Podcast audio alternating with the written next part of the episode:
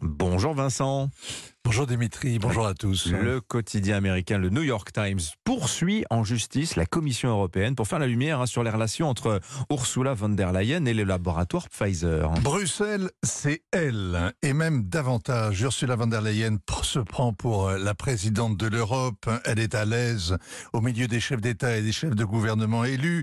Son casque blond et ses vestes claires tranchent parmi les petits hommes gris sur la photo souvenir à la COP27 à Bali, à New York partout. Elle était encore à Kiev la semaine dernière. C'était la quatrième fois en un an.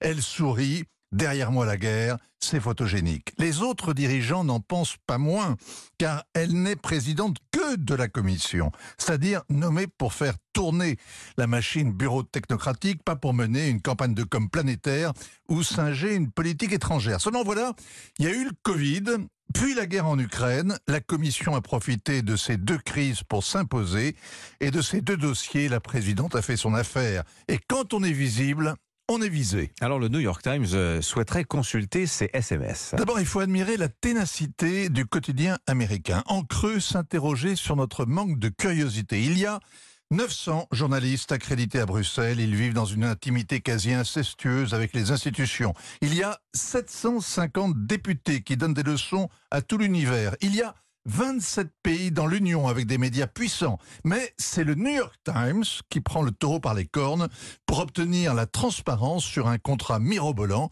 qui concerne les Européens. C'est un média américain qui va affronter les avocats de la Commission devant la Cour de justice des communautés européennes car la Commission est légalement tenue de publier les échanges sur les accords commerciaux qu'elle négocie. Et en l'espèce, il s'agit des messages qu'Ursula von der Leyen a échangé avec Albert Bourla, le patron de Pfizer, en janvier 21, au moment où il négociait le troisième contrat pour 1 milliard 800 millions de vaccins.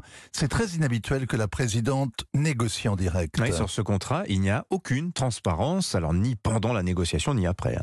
On ignore pourquoi elle a acheté autant de vaccins, 10 doses par personne, et pourquoi ils coûtent de plus en plus cher. Il y a un an, un site allemand a saisi la médiatrice de l'Union. L'enquête a conclu à la faute de l'administration, point barre. La Cour des comptes européenne, elle aussi saisie, ne répond pas. La commission parlementaire sur le Covid-21, le Covid-19, pardon, vient d'inviter Ursula von der Leyen à venir s'expliquer. Elle n'est pas obligée d'accepter. Alors elle ira ou elle ira pas? Ben, avec le Qatargate, il y a un soupçon de corruption qui gêne tout le monde à Bruxelles et qui incite à faire moins de cachotterie. Mais c'est la vice-présidente du Parlement qui est derrière les barreaux. Et les eurodéputés perdent cette supériorité morale dont ils tiraient tant de superbe. La Commission, elle, est en position de force, avec le risque évidemment les Américains s'habituent à appeler la présidente Ursula von der Pfizer. Bien, bien vu. Merci. Signature Vincent Hervouette.